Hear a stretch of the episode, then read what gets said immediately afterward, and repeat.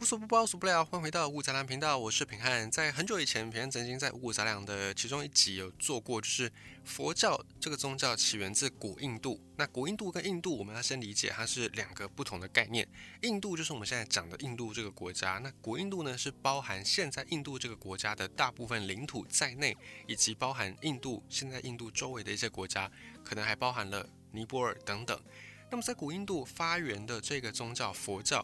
现在以现在的角度来看，在印度信奉最多的宗教的人口不是佛教，而是印度教。那佛教在印度已经算是已经很视为了，甚至在印度境内的基督徒的人数可能都还超过印度的佛教徒的人数。关于为什么，我们曾经在那个先前那个集数里面有分享过，那我们这边就不再赘述。有兴趣的朋友可以再往回翻一下。就是佛教在印度的境内还不如基督徒的那一集，可以再去把它听个仔细。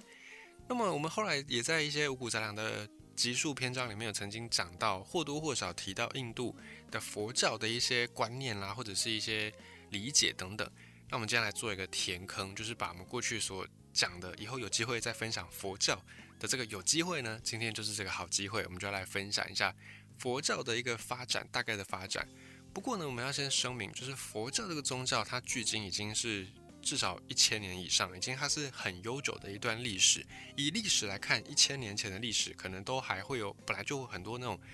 值得商榷的地方，那更不要说加上宗教之后，它的变数就更多了。所以呢，如果今天等一下我们要分享的这些佛教的发展啊，或者是历史，跟你认知的有误差、有出入，等一下你就把平安讲的这个。佛教的发展，你把它当成是一个小说创作，你把它当成是一个呃，可能童话故事，听一听，笑一笑就算了，就不用太认真。那如果你跟平安一样，你是对佛教是有兴趣的，只是你一直觉得，哎，佛教可能它有很多很多专业的术语，什么四谛啦，什么八正道啦等等的类似这样的术语，你很想了解，可是你一直不得其门而入。那我们今天分享的这个佛教的发展史，可以大概充当一点点的。目录的感觉，或者一点点的索引的感觉，就是我们可以从这个佛教的大概发展史里面，可以了解说啊，不同的这个名词的来源，以及不同的一些佛教里面的概念是怎么来的。那我们稍微有一点点的认知，很皮毛的认知，那从这个地方，你可以再找你有兴趣的那个领域，再另外去延伸做发展阅读，或者是更加的去深入了解。所以平安等一下会讲一些佛教的发展，如果跟你认知的不一样，那请你把平安当成是错的啊，你就听一听，笑一笑就算了。那如果你觉得诶这个对你有帮助的话，那你也可以就是把它稍微记录一下，然后再去从中找到你有兴趣的那个领域，再往下延伸。好，这不是我们先做一个事前声明，那再来呢，平安还想要再特别讲一下，就是佛教这个东西它发展确实真的很久远，然后一个宗教在发展。一开始，不管哪个宗教，我们不是说针对佛教，不管哪个宗教现在还在的哦，可能像以色列的犹太教啦，或者是像很多欧美国家的基督教啦、天主教啦，哦，或者是其他你可能信奉的各式各样的宗教门派，不管哪一个宗教门派，一定都是最一开始的创办人，或者是所谓的创教者，或者是所谓的发扬这个宗教的那个先知这一类的角色，一定都是第一代的人最接近。原本的教义，然后再来每一代的发展，只会离原本的教义越来越远。不是说我们要针对哪些宗教，没有，所有的宗教都是如此。就好比。你在一些综艺节目上，你有曾经看过那种戴着耳机，然后每一个人呢依序的把他所听到、所看到的往下传递，有没有？从第一个人开始传，然后每传一个人，这个讯息的失真就会越来越重，到最后最后一个人听到的跟第一个人听到的东西已经是截然不同的。这很多综艺节目上都有玩过这个游戏，所以你就可以知道说，人们的口语传播这个事情，它是一个很不准确的一个传播讯息的方式。啊，当你每讲一句话，跟别人讲一句话，那这句话呢，在别人听起来，他就会因为他自己的生命经验而有对这句话不同的解读，那他可能就会觉得说啊，这个地方，换句话说就是怎么样怎么样。但是呢，每一次的换句话说，就会让这个讯息跟原本的那个讯息的核心产生一点偏差。那长此以往，几个人这样传完讯息，这个讯息就会偏差掉。那更不要说是几代人经过几百年甚至几千年的传达，这讯息绝对会偏差的更严重。所以不管哪一个宗教，现在只要你还碰得到的，你还接触到的宗教，跟他第一代的创教人或者跟他第一代的传教者比起来，那个教义绝对都是已经有偏离了。那只是后来后世的这些信徒们再如何去修正，让他尽量不要偏的太严重，只是那个偏的严不严重的多寡而已。每一个宗教一定都是偏移的。所以今天包含我们在了解佛教也好，包含了解其他宗教也好，我们都要先有一个认知，也就是我们现在所知道的某一些宗教里面的戒律，以佛教来说，不杀生或吃素等等，这些戒律呢，很大一部分是后来的人慢慢的加上去的。也就是最早可能佛陀他并没有特别说不要杀生，或者佛陀也并没有强调说啊一定只能够吃素食哦，请注意我们那边用词是一定。所以佛陀可能会鼓励你不要杀生，因为众生平等，但是他没有强迫你说你一定不能够吃荤食。我们使用用词是这样子。那很多戒律呢，在其他宗教也是会看到类似这样的一个情况，所以我们也要去理解说，不管哪个宗教，现在的戒律也好，或者是很多的这种叫你不要做什么事情禁忌也好，可能都不是原本那个宗教的创造人，或者不是原本那个宗教的传教者所定的，而是后人。在加入了人心这个很大的不确定因素之后，会发生一些质变，所以这些质变呢，就会慢慢的影响这个宗教，到最后变成我们现在看到的这个样子。所以在理解、在分享我们今天要讲的这个佛教的一个发展史之前呢，我们也要先具备这样的认知。所以等一下如果听到的跟你所理解到的，或者跟你所修行的那个佛教的宗派法门里面的一些戒律不一样，好，就请当平安，我只是在就是。胡言乱语、天马行空、乱讲话、小说创作这样就好了，我不用特别去太当真，或者不用特别去，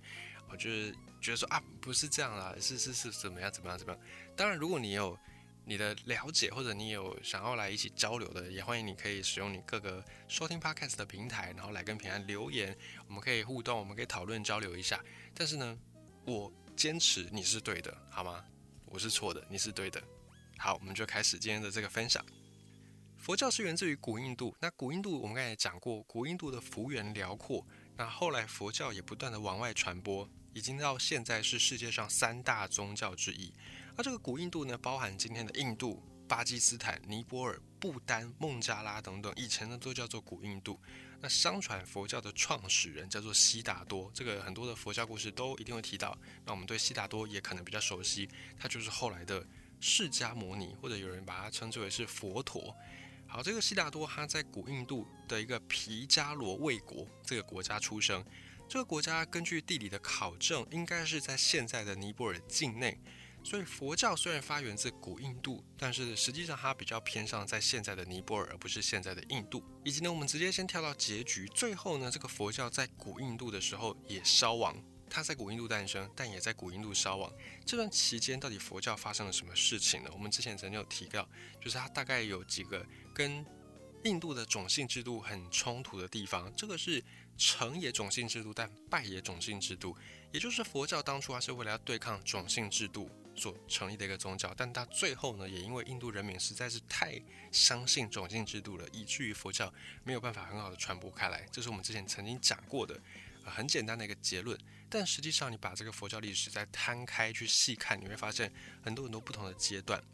首先，第一个阶段是佛教的诞生以及佛学的诞生。我们刚才讲到印度的所谓的种姓制度，那么什么是种姓制度呢？种姓制度就是在印度已经流传已久的一个算是超脱宗教之外的一种社会阶级。社会阶级在各个社会当中，目前都已经。不太能够被公开的讨论，因为大家都觉得说人人生而平等，然后纵使真的有阶级存在，一般人也通常不会去特别强调说哦我在上流阶级，或者你在下流阶级等等，因为绝对不会有人想要承认自己在比较低的阶级嘛。所以现在各个文明社会基本上有阶级的存在，但不会特别去讲。唯独印度比较特别，还是相当落实这套社会制度，就叫做种姓制度。在种姓制度里面，把人分成五等。最上等的是婆罗门，再来第二等叫做刹帝利，或者有人叫它刹帝利，第三等叫做吠舍，第四等叫做首陀罗。到了这里，这四等都还算是人。那其中上面这三个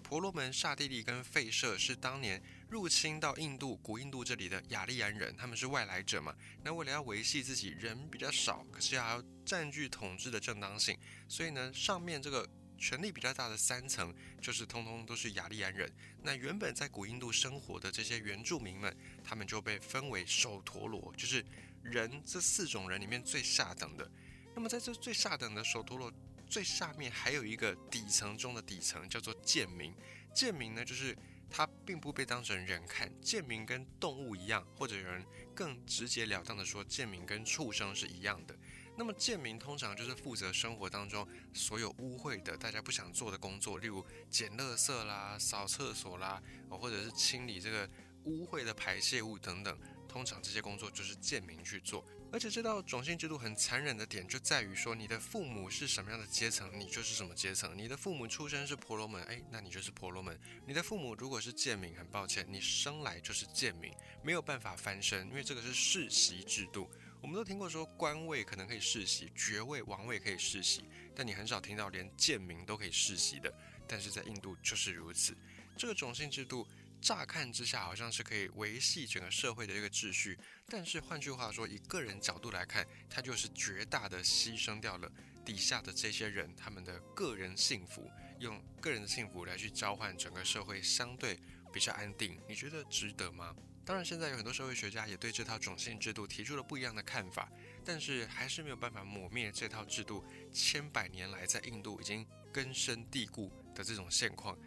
离印度要整个脱离种姓制度，可能还要很久很久很久以后才能够完成，因为到现在。基本上上品无寒门，下品无士族，你还是可以看到，在印度社会真的是这样子。上流阶层的通常就是婆罗门、刹帝利，那比较差一点的呢是吠舍跟首陀罗。当然这在以前是成立的，到现在可能稍微有一点点改变。因为像吠舍就是在这个四个人的阶层里面的第三等，那他也是雅利安人，雅利安人里面的平民就叫做吠舍。像吠舍以前呢就是。只要你不是祭司，或者你不是这种军事的将军啦、武士等等，那你就被放在废社。所以以前商人也是在废社这个阶层，就是你只能是当废社，你才可以去经商，才可以去从商。那现在呢，大家对于商业没有那么样的鄙视，大家觉得说，诶，商业可以赚很多钱，很好。因此现在你去印度的社会看，很多的那种富可敌国的富豪，他们就是出生自废社，他们反而不是婆罗门或刹帝利。但他们不是贵族，也丝毫不影响他们拥有的财富。那么人的四个等级的最下面这一层，首陀罗就是原本古印度的原住民。首陀罗他们做的事情就是从事农业、各种体力活、各种的手工业、劳动等等，反正就是一般的平民会做的事情，就是首陀罗他们会做的事。那在最下等的就是贱民，刚才已经有提过了。那往上婆罗门他们就是祭司，就是负责祭祀的，负责跟神灵沟通的。还有第二阶层刹帝利。大多都是政府的官员，那要么就是王公贵族，要么就是武士将军，反正基本上就是行政管理或者是打仗的。那这一群人就叫做刹帝利。以上大概就是整个印度的种姓制度，我们稍微做一个很小很小的简介。那有兴趣的朋友也可以再往下再去挖掘。不过呢，种姓制度里面有两个贵族阶层，一个叫做祭司，他们是婆罗门；另外一个叫做刹帝利。通常。第一权力掌握者跟第二权力掌握者彼此之间会有一种勾心斗角，就是通常会是貌合神离。因为位在第二的这群刹帝利会想要自己可以夺得大权，那位在第一阶层的祭司，他们只是位高权重，但他们没有实际的兵权，所以论拳头他们是比不过刹帝利的。因此祭司阶层也经常提防着刹帝利，而刹帝利呢也想着可以有一天把祭司给拉下来，自己当家做主。所以在这种互相冲突的状况之下。第一阶层、第二阶层有一点貌合神离，那慢慢的这个权力的天平也随着在古印度各个国家的分裂分分合合，然后慢慢的有兵的人，就是有军权的人，你讲话就可以比较大声嘛，所以慢慢的刹帝利这个阶层，他们的所获得到的权力跟力量也越来越提高，所以这个时候种姓制度开始有些动摇，再加上呢，很多人觉得，哎，凭什么？为什么我的爸爸？出生是首陀罗，我就要是贱民，我又不能够选择我自己的爸爸，这样太不公平了吧？为什么我跟别人一样努力，但是因为种姓制度，我就只能够屈居于人下呢？所以后来很多的这些印度古印度的人，他们也觉得这个制度实在是不太好，就想要推翻这个制度。于是呢，在后来的古印度就慢慢的发展出各式各样不同的门派，或者你可以把它理解成宗教。那这些种姓制度以外的宗教，他们就把它称作为是沙门。不是那个手里刷汤刷门那个沙门，而是沙子的沙门，就是门户的门。这个沙门呢，就可以把它当成是所有的非种姓制度的一个集合。那佛教也是其中之一，只是后来佛教名气太大了，所以在后来的一些文字的创作上，或者很多的一些那种说法上，佛教某种程度就等于沙门，沙门某种程度就等于佛教。但佛教在历史上其实只是众多沙门宗派里面的其中一支而已。好，总之后来佛教跟沙门呢就已经可以互相代替了。而佛教创始人悉达多，他出生在皮加罗卫国，他的父亲呢是一个贵族，叫做净饭王，母亲呢也是出身显赫，叫做摩耶夫人。他们的种姓制度属于刹帝利，就是属于贵族阶层，那是属于有军权的贵族阶层。不过，关于悉达多到底什么时候出生的，现在文献非常的散乱很多的说法都有。普遍来说，大家比较认为他是在西元前四百多年到五百多年左右这段时间出生的。而且因为古印度他们对时间的概念其实并不像现在这么样的精准，所以很多的古印度的典籍或者是古印度的历史资料，在时间的认定上是非常模糊的，以至于现在很多的考古学家、史学家只能够大概做一个推测。总之呢，这个悉达多大概就出生在西元前四百多年到五百多年之间。那这个悉达多因为他是贵族嘛，所以从小吃好穿好，生活富足。长大成人之后呢，娶妻生子，有老婆有小孩。然后这个悉达多可以说是人生胜利组，胜利到不能再胜利。可是呢，这个悉达多他很喜欢做一件事情，他很喜欢静坐，很喜欢沉思。而且这位悉达多本身呢，他是属于那种比较感性的人。他曾经呢在城里面走，走着走着就看到一个老先生。然后这个老先生很瘦弱，步履蹒跚，好像是风中残烛，随时都要消失在这个世界上。那悉达多看到这个老先生，他就心生怜悯，他就想着啊，总有一天。纵使如我这样的贵族，我可能也会变成像眼前的这个老人一样。后来又有一次呢，又出门又遇到了一个病人，这个病人被疾病折磨的痛苦到不行。悉达多也感叹啊，大家都有朝一日可能会变成像这样子，疾病缠身，真是世事无常。还有第三次又出门又碰到一个死人出殡的人，那碰到这个死人呢，死人们的家属就哭哭啼啼的要来送葬送行。那这时候，悉达多也受到这种情绪的感染，觉得说啊，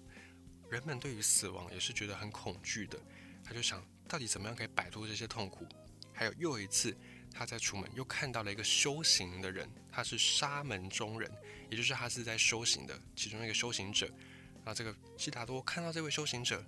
处之若定，泰山崩于前的不改色。他看到这个修行人举止坚定，步伐也很沉着。好像是已经看破了红尘俗世，所以呢，悉达多就想说，嗯，我也想要来向这个修行者学习，怎么样可以脱离这种老病死的痛苦，怎么样可以脱离世间的无常。而悉达多出家之后呢，首先当起云游僧人。这边要留意的是，并不是有佛教之后大家才开始修行，而是早在佛教创立之前，已经有很多人在研究不同的修行法。所以当时候悉达多出家了，他就先当了云游僧人，一边呢就是乞食，一边应该说化缘了，一边来化缘拿食物吃，一边呢寻找沙门的修行高人进行指教，希望可以指点他为什么人生来这个世上会有这种不平等待遇的疑问，他希望可以找到答案。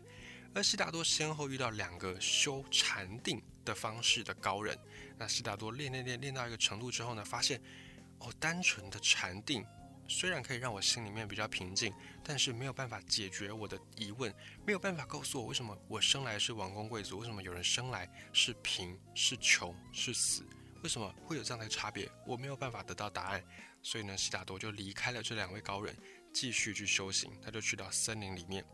去到森林之后，悉达多采用的是自虐式的苦修。比方说呢，他曾经憋气，憋憋憋憋到自己已经快要死掉了，憋到这种濒死状态才开始呼吸。以及呢，他也让自己绝食，饿饿饿饿饿到快要没有办法活下去了，用这种绝食，用这种屏息、屏住呼吸，用接近苦修的方式，希望可以锻炼自己的意志，然后让自己可以达到顿悟的境界。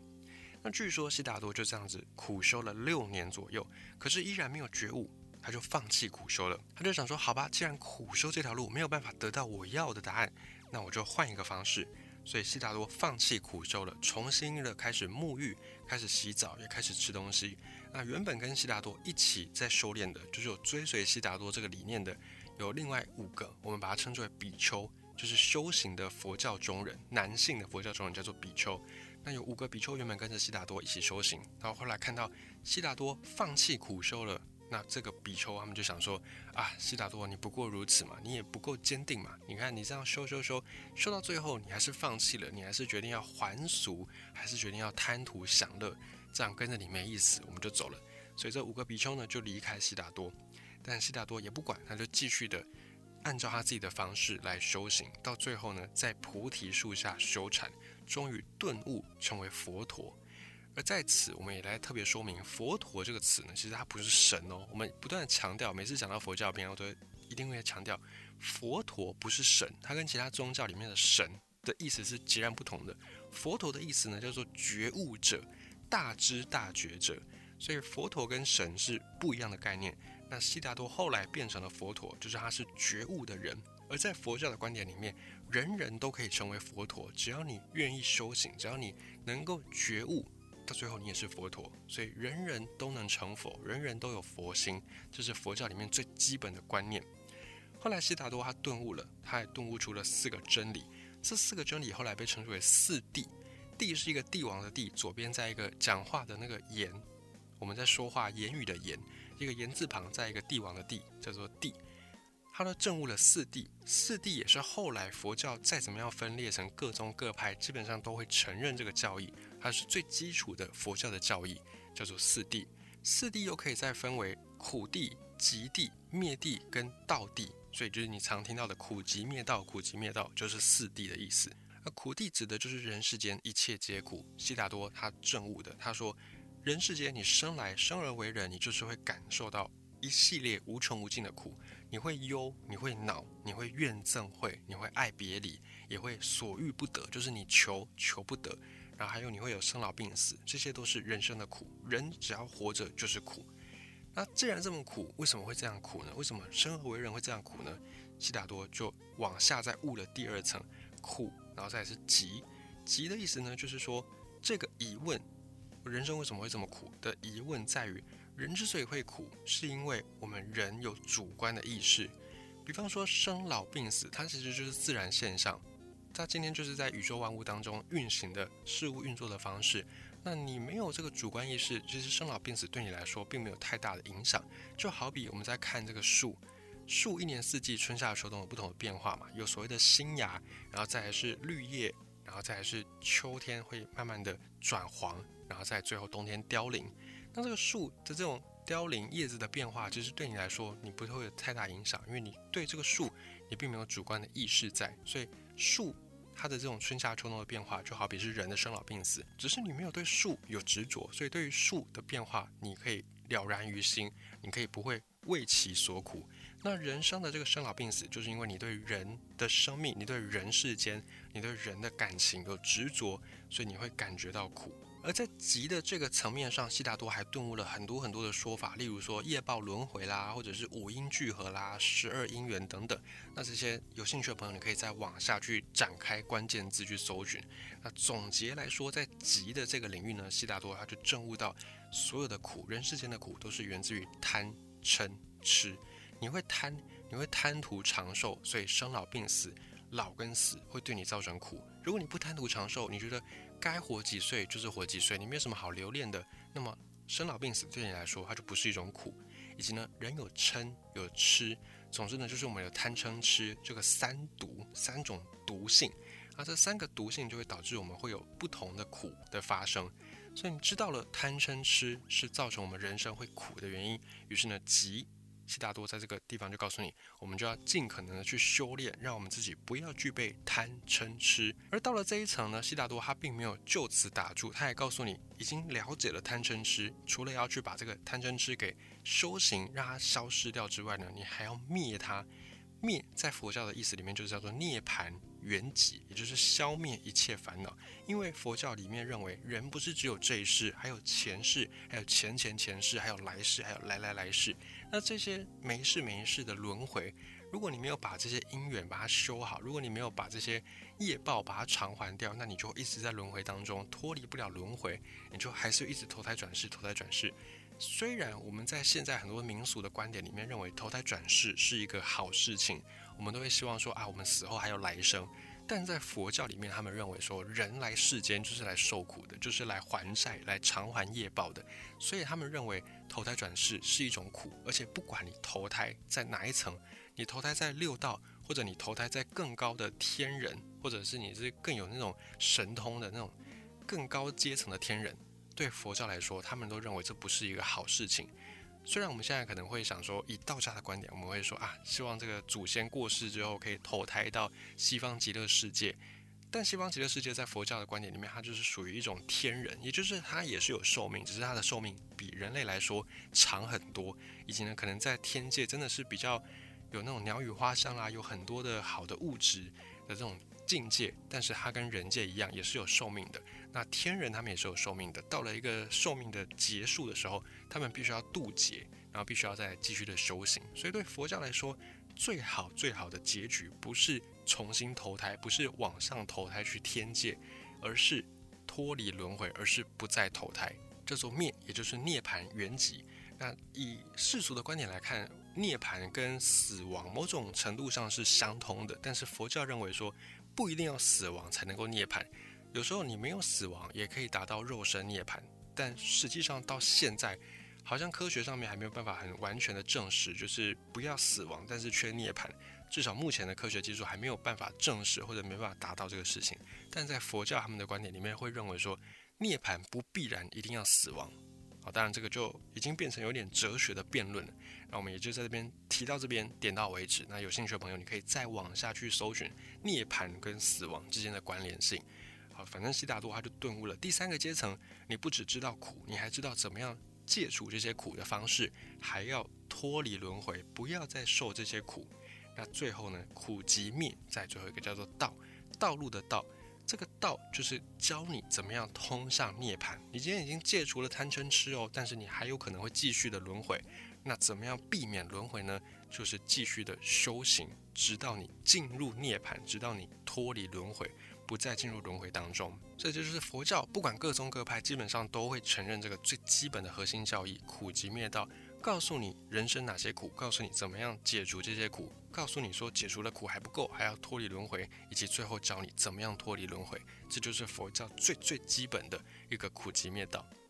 那因为悉达多本身他是王子嘛，王子是享尽人间的富贵荣华，他又经历了很多年的自虐苦修，等于说他已经把人世间两种最极端的生活状态都给体验了个遍。到最后，悉达多他就觉得说，嗯，王子这种富贵荣华生活没有办法让人会有想要修行的心，而苦修的这种修行法也没有办法得到。正道的答案，所以他最后呢，采取的是比较中庸的方式，就是他并没有特别要享受荣华富贵，但是他也没有特别要把自己逼入到绝境当中，所以最后呢，他就在这个状态中道的状态之下修成佛陀。所以有人就说啊，这个佛教的一个中道的思想有点像是儒家的中庸，所以我们就不难想见，后来佛教传到中原的时候，也能够这样的快速流传开来，并且被很多的这种世家大族、很多读书人给接受。或许就是因为它跟儒家之间有一些概念上是很接近、很类似的，而这个佛教的中道又被称之为八正道，叫做圣贤八道，也就是要正见、正智、正语、正业、正正命、正精进、正念跟正定等等，它就是八种告诉你怎么样修行的方法。那也规范了佛教徒日常的思想、日常的行为的一些方式，就是这个八正道。那八正道又可以再把它浓缩精简，叫做戒。定慧可以把它浓缩成三个字，戒就是戒律、戒烟的戒，定就是安定的定，慧是智慧的慧。戒定慧后来又在衍生变成各式各样的佛门的戒律，比方说佛门后来有佛门八戒：戒杀生、戒偷盗、戒色淫、戒妄语，就是不要杀生、不要偷、不要抢别人东西，然后不要有这种色念，不要有妄语，不要讲谎话，不要讲一些夸大的话。然后再就是不要喝酒等等等等，有这些戒律，这些戒律呢，就是来自于这个戒定慧这三个八正道的精髓。那戒定慧呢，戒很好理解嘛，就是各种戒律，而定讲的就是禅定，我们可以把它想成是打坐，可以想成是参禅，也可以把它想成是一种冥想的状态，就是让自己可以有一个心思放静下来的一个状态。那么慧呢？慧你可以把它想成是一种建立取宇宙的方法，或者是把它想成是一种建立世界观的方式。那这个慧呢，没有办法单靠定而来。就像悉达多，他当年跟着这个两个禅定高僧苦修，他虽然已经学到了定，但是他觉得定光是定不够，定只有安静，但是安静下来没有办法让我得到正道，我还要去思考，我还要去有会的这个层面，我还要去。读各项各样的经文，还要去跟有经验的修行者来请教，然后再通过自己去把这些思想融会贯通，建立起一个自己的观念，这个才能够让自己达到会，才能够真正的参悟，才能够真正的参透，并且正道。所以佛教的修行不外乎三个字：戒、会、到最后，透过一系列修行，你可以达到四种不同的阶段，也就是沙门四地谷。沙门就是修行的意思，那四地谷就是我们刚才讲到的苦集灭道。四地最后可以证得四种果位，比较低的果位，初段的果位，你可以把它想成是初阶。初阶的果位叫做须陀环，那再来往上进阶叫做斯陀含，再往上叫做阿那含，最后一个叫做阿罗汉，也就是我们所熟悉的罗汉。罗汉这概念呢，就是从阿罗汉来的。而这四个果位就代表你已经到这里呢，可以有一些不同的最终得到的那个结果。那所谓须陀环，就是讲说，当你到了这个果位，你还会轮回转生，你还没有完全脱离轮回，但是下一次在轮回的时候，你会当人，你会相对的比较好，你不会变成畜生，不会变成恶鬼。那再来，如果你是正得第二果位，你到了斯陀含这个更进阶一点的位置，代表呢，你只要再轮回一次，你就会修成正果，你就可以脱离轮回。那么到第三个位阶叫做阿那含，佛教认为你到了阿那含之后呢，你就不会再进入欲界的轮回里面。虽然你不会进入欲界轮回，但你还是有可能会投身在其他界。佛教里面有三界，最初阶的，也就是人类所在的，也就是六道轮回所在的这个界，叫做欲界。欲就是欲望的欲，去掉下面那个心字旁，叫做欲界。那另外还有所谓的色界以及无色界，这三界统称叫做三界。所以在佛教的阿那含这个段位，代表你不用再进入到欲界，但是你有可能还会去到无色界或者是色界，也就是你还是会有在其他的投身，那你的寿命就会相对比较长，但是你相对人类来说，你已经少去很多的这种苦痛了，已经算是还比较好的一个位置。那最后呢，到达阿罗汉，也就是你不会再轮回了，你不会去到欲界，也不会去到色界，也不会去到无色界，你不会再轮回转世，你已经真正六根清净。这是早期佛教修行者可以到达的最高的阶段，可是后来随着佛学啊佛陀的学说慢慢的变成一种宗教，变成佛教之后呢，这个阿罗汉的位置又有了一些改变。后来的佛教徒又把阿罗汉给神化了，就变成后来我们所熟悉的各式各样的罗汉，大概是这样子。那我们先大概分享一下佛教的整个系统的框架架构，大概是长这个样子。那有一些关键词，如果你有兴趣的朋友，你可以再往下再去做延伸阅读，或者是更深的探究。在下一集五谷杂粮，我们再继续的分享佛教是如何从佛学变成宗教，以及这个过程当中又经历了哪一些我们可能不是那么样熟悉的事情。